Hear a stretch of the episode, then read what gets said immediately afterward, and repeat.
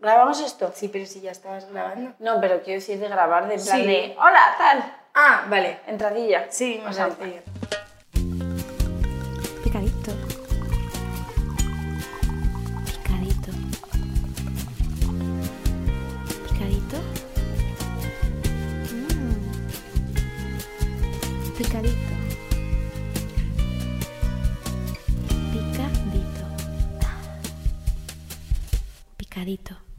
Picadito, aquí estamos. Picadito. un ratito más compartiendo, hablando y queríamos retomar, estábamos teniendo una conversación y, y yo he dicho, para, para, para, vamos a, vamos a grabar porque... Pues empieza tú otra vez, ¿no? Vale. Bueno, resumiendo, estábamos hablando como de, de la muerte y de las almas y de, de que hay, que dejaremos en los comentarios del podcast, un podcast que a mí me encantó de una mega crack que se llama Hanna Fernández, que también me entrevistó en su podcast y tiene un podcast muy interesante sobre la muerte con una doctora y sobre las almas. Y hablando de esto, tú me estabas Hay un contando- libro muy interesante que también recomiendo, aunque todavía no me lo he leído, Vale, no pasa nada. pero me lo voy a leer en plan que me lo llevan recomendando mucho, que habla de esto, que se llama Tibetano. Muchas vidas y muchos maestros. Vale. vale. Y habla sobre esto y es muy interesante. Vale.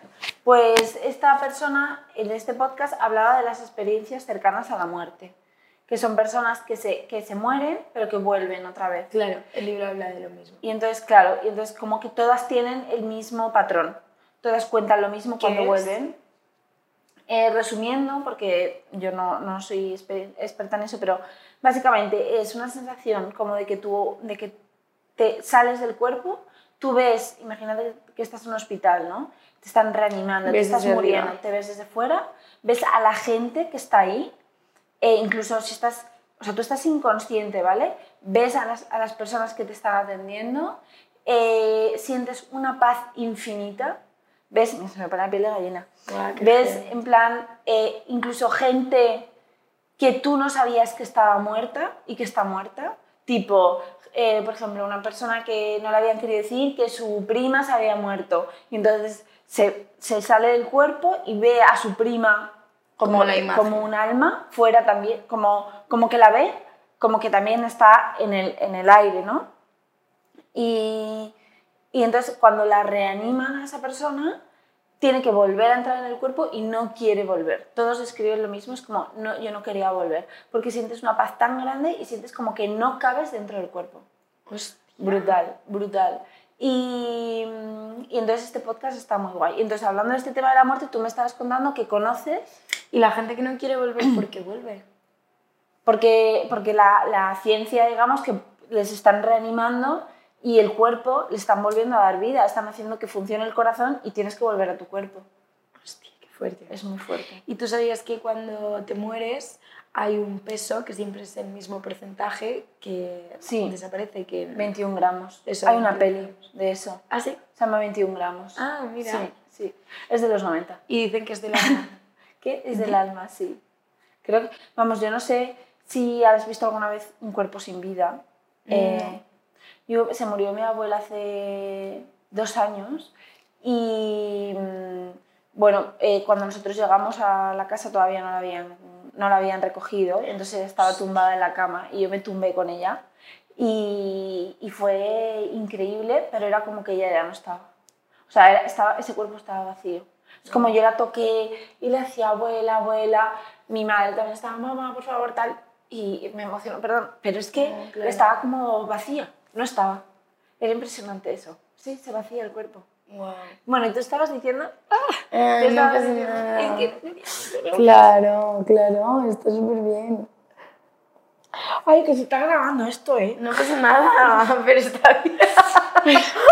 ¡Corten! No, Dile al bueno, equipo también damos a entender como que cuando uno habla de cosas que nos Sí. tocan, uno se emociona y que está perfecto, bien. Sí, sí tienes razón. Y que está bien emocionarse. Pero cuenta tú, ¿qué ibas a contar? ¿Que conoces a gente? Pues que conozco a gente que ve almas. Entonces, em, conozco como varias personas. Bueno, es que yo creo en las brujas. Vale. sí, yo también. Tú también, ¿no? Sí, 100%. Entonces, Es que el concepto de bruja, perdón, mira, esto es efecto del patriarcado y de la religión. totalmente. O sea, y, y- y po- apostillando eso, continúa. Em, no, pero tienes toda la razón. O sea, yo creo que quizás todos podríamos llegar a estar conectados con em, esta cosa que va más allá del cuerpo, ¿no? Sí. Que se puede llamar energía, se puede llamar lo que quieras, pero va más allá de lo que podemos ver, sentir, percibir, o sea, como que físicamente, de las cosas como que pueden tener como conceptos como tal, ¿no? Que podemos nombrar. Eh, entonces creo que todos podemos tener ese contacto porque mm, mi amiga que ve personas em, me ha dicho que todos los niños pueden ver, Sí. todos. De hecho, la mayoría de niños, la mayoría de padres cuentan historias de sus hijos que de repente pues están hablando con alguien en la A bañera. nosotros nos ha pasado, ¿eh? Con con tus hijos. Camila, con la mayor, que dijo, papá, dice la abuela Paquita, que su, a la abuela de Chema, dijo, dice la abuela Paquita, no, le dijo Chema, Camila, ¿qué haces? Estoy hablando con la abuela Paquita. Ay, que te dice que te quiere mucho, papá. Y, mi pa- y Chema iba conduciendo y fue como de, dice que empezó a llorar diciendo, no, no puedo creer". Sí, o sea, Guau, 100%. Qué fuerte. Pues sí, pues todos los niños tienen esa capacidad, entonces es algo que, según me han explicado, se bloquea a lo largo de la vida. Entonces, según, em, creo que también está relacionado con los chakras, Sí. entonces em, es que me gustaría como hablar de este tema cuando supiese a- como poder hablarlo mejor, pero quizás nos traemos a alguien que sea experto Yo creo que para hablamos hablar hoy, de esto. claro, hablamos Claro. un poco y el próximo día traemos a un experto. Bueno, pues no sé exactamente cuántos chakras hay. Entonces, creo que está relacionado con el chakra de la garganta. Yo sé que tengo el chakra de la garganta eh, cerrado porque hace dos años, cuando yo empecé en toda esta movida, a entender un poco todas estas cosas, fue porque una amiga me mandó a un fisio, que era una chica que hacía reiki. Vale. Y esta chica de pronto, sin tocarme, solo poniendo las manos encima de mi cuerpo, empezó a contarme todas las cosas que me habían pasado a lo largo de estos últimos Fuerte. meses, eh, qué era lo que más me dolía, qué era lo que más me molestaba. Me contó cómo estaba la otra persona por la que yo estaba sufriendo y por qué cosas estaba pasando y eran reales. Me dijo también que había una mujer que me protegía, que no sé quién es todavía, pero creo que es una bisabuela mía. Y mi amiga, la que ve mm, personas o siente cosas, cuando vino a mi casa me dijo que había una señora mayor. Entonces, Guau, tía, qué sí, fuerte. yo me acojoné muchísimo Normal. y mm, ella también me ha ayudado un poco a perder el miedo, ¿no? Cuando lo hablé con mi psicólogo, que es astrólogo, me dijo, gente que se ha muerto eh, por aquí, por aquí, por allí, están en todas partes Claro. en todas partes. Hay gente que como que transciende hacia otro lugar y gente que su alma se queda aquí anclada. Se queda anclada porque hay ciertas cosas que a lo largo de la vida no han conseguido resolver. Sí. Entonces tienen que resolverlo eh, en este lugar en el que se quedan. Y luego no sé cuántos más lugares hay, no, no tengo ni idea. Pero está claro que estas personas que están aquí ancladas suelen buscar a mediums para poder trascender. Y hay muchos mediums que se dedican a ello. O sea, como que facilitan a, los, a, a las almas, ¿no? El poder hablar, poder resolver eso que no resolve. O sea, que los mediums no solo ayudan a los que estamos aquí, digamos, en este plano, sino a los que están en, En otro planos. plano, total. Toma ya. Sí. o sea, que habría que coronarles a los mediums. No, total. Fuerte, qué fuerte. Y mi amiga fue a esta chica también que hace Reiki. Eh, se la le mandé yo porque vi que tenía como muchas cosas bloqueadas físicamente y ella te ayuda mucho a saber qué, qué cosas tienes que desbloquear. A mí me dijo que tenía el chakra de la vagina y el chakra de la garganta bloqueados. Y hoy en día los sigo teniendo bloqueados. Em, de hecho, bueno, también creo en las energías de las piedras. O sea, creo en las energías de todo en general, Claro. de todo un conjunto, ¿no? Eh, de hecho, hay estudios de, por ejemplo, con los alimentos, ¿no? De huertos en los que la gente se queda observando simplemente, pues un tomate, por ejemplo, se queda observándolo, le dedica tiempo y cuidado y cariño y los tomates nacen con muchas más proteínas Sí. que huertos que Hay un, en estudio fábricas. muy, hay un estudio muy bonito hecho con vasos de agua. A los que eh, se, coge, se cogieron, no sé qué número, pero imagínate, 10 vasos de agua y a cada vaso eh, le decían algo. palabras tipo bonito o tipo horrible, feo, asqueroso, precioso, distintas cosas, y los congelaban. Y luego observaban con microscopio eh, cómo, se habían, cómo se habían colocado, digamos, molecularmente esas, eh, esas moléculas ¿no? de agua. Y, y entonces las que les habían dicho cosas bonitas se ordenaban como de una forma mucho más armoniosa y las que les habían dicho cosas como dolorosas eh, estaban como, como mal colocadas, como con, sí, Guau. pues como con dolor, ¿no? Qué fuerte. Sí, sí, siempre O sea, porque que no es la palabra sí, es la, en sí, es la energía que contiene la palabra. Totalmente, claro. Bueno, y la palabra también es muy importante. No, todo, todo, O claro. sea, quiero decir, es, es el medio de comunicación por el que transmitimos lo que nos pasa y lo que queremos llegar, ¿no? Sí. Entonces, yo me he encontrado con mucha gente también que me han dicho como que sensible eres ante las críticas, ante... Hombre, por supuesto que cualquier cosa que tú me digas yo la voy a meditar, la voy a escuchar, la voy a entender, la voy a mm, meter dentro de, de mí y, y me va a afectar, evidentemente. claro. No es lo mismo que me digas, wow, qué precioso estás, a que me digas, "Em, pues esto no te queda bien, pues esto tal, pues es-". no, como qué importantes son estas cosas, también qué importante es lo que nos ponemos en la piel, Fundamental. qué palabras nos ponemos en la piel. Yo tengo un corazón roto en el pie y me lo voy a rellenar lo antes que pueda porque no quiero tener el corazón roto. No sé por qué tengo un corazón roto ¿Y por qué te tatuado. dibujaste eso? ¿En qué momento? Bueno, casi todos mis tatuajes son compartidos con amigos. Ah, vale. Entonces fue como, un corazón roto, venga, pues vale. O sea, es una cicatriz en la que estás contando una historia, Mm. algo que te ha ocurrido y encima con una palabra o, o un contexto o un Sí. dibujo muy importante. Sí. Entonces, em, las piedras tienen algo muy poderoso y es que cada una tiene unas propiedades en concreto por las que están en el lugar en el que se encuentran. Eh, entonces, aportan ciertas propiedades a ciertos... Es como las flores de Bach también, Sí. que se mueven eh, de manera vibracional. O sea, las flores de Bach vienen de pequeñas mm, plantas, pequeñas eh, como mm, cosas que están en la naturaleza, que hacen parte de un árbol o hacen parte de un... y están en ese lugar complementando a ese árbol, complementándose energéticamente y vibracionalmente. Claro. Pues lo mismo hacen en nosotros. Por eso cuando nos tomamos una manzanilla, Sí. cuando nos tomamos eh, ciertas plantas, ciertas flores, nos sentimos eh, Tienen propiedades. balanceados, Claro. ¿no? Porque mm, cogemos aquello que necesitamos que nos complete. Sí. Entonces, bueno, como que a través de las piedras yo mm, me he dado, porque sabes que las piedras no las eliges tú, sino que te eligen Sí. ellas a ti. Entonces, en cuanto tú ves una piedra y tienes la necesidad de tenerla, es porque em, necesitas esa piedra para lo que sea. Por ejemplo, estas tres que llevo aquí son del equilibrio, las tres.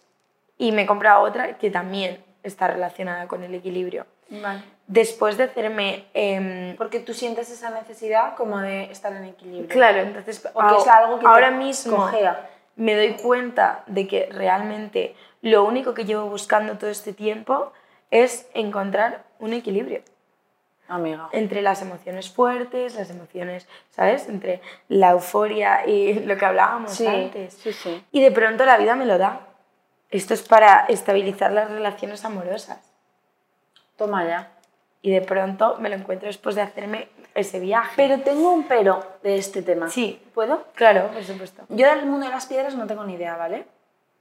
Pero me parece que... Pero yo lo veo mucho siempre como la responsabilidad personal. Ujú. Me da miedo, y creo que miedo es una buena palabra para esto, Ah, ya sé lo que vas a decir. el, el, al final el delegar en una piedra tu responsabilidad. No, por supuesto que no. O, o que sea como un efecto que no dudo de la energía de la piedra, ¿vale? No, Sí. me, perdón, no me malinterpretes, pero es como, eh, ok, que la piedra, pero, pero, es, pero es tu misión el equilibrio. Por o es tu misión el equilibrio de las relaciones, eh, no sé cuál has dicho, si amorosas, de Por pareja, supuesto. Esto también es un recordatorio de qué es de lo que te tienes Vale. que encargar, ¿sabes? De pronto, como lo que hablábamos antes de que tu cuerpo te manda señales para decirte que hay cosas que no están bien. Mi cuerpo cada vez que estoy, por lo que sea, me quedo afónica, ¿vale? De pronto me quedo afónica. o tengo esa voz que me carraspea o tal. Sí. Llevo mucho tiempo con el chakra de la garganta bloqueado y de pequeña, desde que era muy pequeña, me enfermaba cada dos por tres de anginas, muy mal, hasta el punto que llegaba a enfermarme una vez al mes. De pronto dejé de enfermarme de anginas y me empezaron a pasar otras cosas, herpes, llagas, eh, la afonía. Llevo un año entero con afonía. No hay manera de curarla. No es ni porque grite, ni por los aires acondicionados, ni por tal, ni por cual. Creo que es algo mucho más interno, algo arraigado a Tenemos heridas hacer- pasadas. Tenemos que hacer una sesión tú y yo sobre, sin, sin grabar, pero te voy a hacer una sesión sobre ese tema. Vale. Ah, genial. Porque hay ejercicios muy guays Vale. Eh, para, para conectar un poco con esa necesidad también. Claro. Sí, que supongo que viene de una necesidad de comunicación que jamás he tenido. Entonces viene desde el momento en el que yo soy un niño y no consigo comunicarme con quien necesito comunicarme. Entonces ya desde ese lugar esto se bloquea completamente. Claro.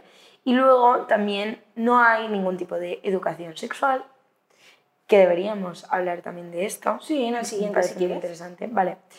No hay ningún tipo de educación sexual, eh, no hay ningún tipo de información sexual a la hora de relacionarse. Mm. Entonces yo empecé muy pronto, con 14 años, y todas las experiencias que he tenido desde mis 14 años hasta mis 21 años me han marcado mucho.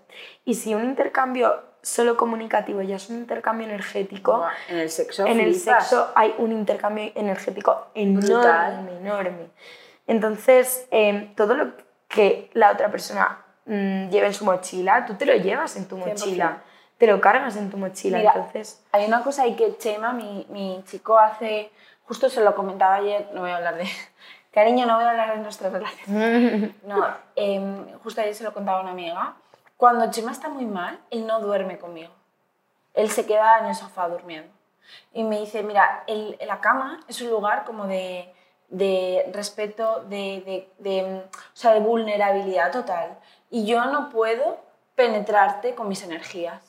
Si yo estoy Wow, mal en ese momento, él se queda, yo al principio, o sea, no lo entendía, tampoco él me lo explicaba de esta forma tan, tan profunda, pero era como, yo decía, pero ¿por qué no voy a dormir a la cama, no? A veces es como me deja a mí sola ahí en la cama. Y entonces cuando me dijo, mira, es- o sea, yo no te quiero contagiar mi mal rollo, y hay veces que estamos mal, estamos tristes, estamos enfadados, estamos preocupados, es como yo no quiero invadirte con, con esta energía, ¿no? Y, y cuando somos conscientes de eso, es como del, poder que tenemos total. eh, sí. De la muerte al sexo en... En un momentito. Picadito. Esto es picadito también. Esto es En el picadito, próximo total. episodio vamos a hablar sobre El sexo. educación sexual y sexo. Muy bien. Pues nada. Vale, y para finalizar, Ah, sí. ¿no? Acabemos de hablar de un poco de este tema. De la muerte, Sí. em, ¿qué te parece si dejamos como un ejercicio? Venga. Vale. Bueno, hemos propuesto un podcast y una lectura. Sí, y yo creo que ya. No y, igual. y ya está. Y Sí. ahora este ejercicio, no para recordarlo. Ah, vale, vale. Vale, pensaba que, que me decías como que ya es No, yo recomiendo el libro Muchas, muchas vidas, muchos maestros. Sí.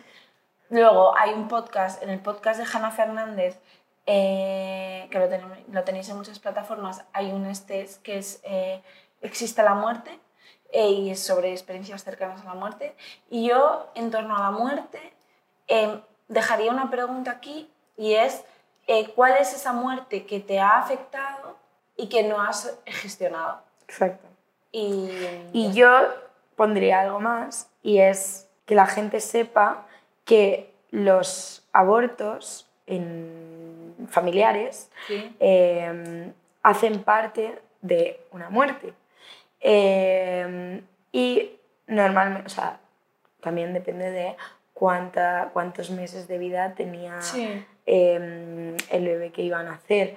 Pero que normalmente cuando se hacen constelaciones familiares o cuando se habla como de la familia, se cuentan los abortos Sí. y se cuenta esa muerte.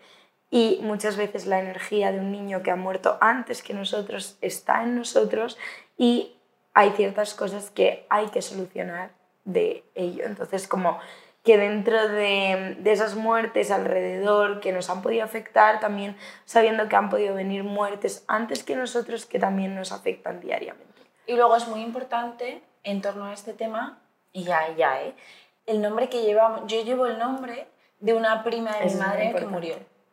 Eh, y llevo, que murió muy jovencita, con 13, 14 años de una leucemia. Y, y yo llevo su nombre. Y es como... mm, A día de hoy yo no siento que eso me afecte, pero sí que siempre he sido, también fui la primera nieta, la primera tal, entonces como que y he sido, o sea, vamos, la, como la predilecta, la, la, todo, la primogénita, la, y ahí había como una presión como de cuidar en exceso Claro, y seguramente también porque llevaba el nombre de la muerta. claro. Entonces, Y como- además- Como que esta no se nos muera, ¿no? Se nos murió la otra, esta. Sí. Como, y como cargar con la vida de la otra persona. Exacto. Y dicen como de no hacer eso eh, en repetición porque acaba repitiendo patrones que en el resto de vidas, porque ya en un nombre hay mucha información que se te puede quedar en las células Sí. literalmente de tu cuerpo. Entre Camila y Gael nosotros tuvimos un par de abortos y mm, uno de ellos, que avanzó un poquito más, eh, dijimos, si es un niño se llamará Otto. Y cuando me quedé embarazada de Gael, yo le dije a Chema, Otto, ¿no? Y me dijo, no, Otto ya no. Claro. Otto ya, Otto ya, ya Otto fue. es. Otto, y, y Otto ya, que aparte teníamos la, come- la coña como Otto niño, ¿sabes? y fue como, no, no, este, este nombre ya está usado, ¿no? Ya, ya, ya, es una, ya ha sido. Ya ha sido ese. ya está. Otto ya ha sido y ya ha Sí. dejado de ser. Claro. Bueno, pues nada, picadito, aquí pone... su- Finaliza. su- este episodio de picadito aquí. Chao. Chao.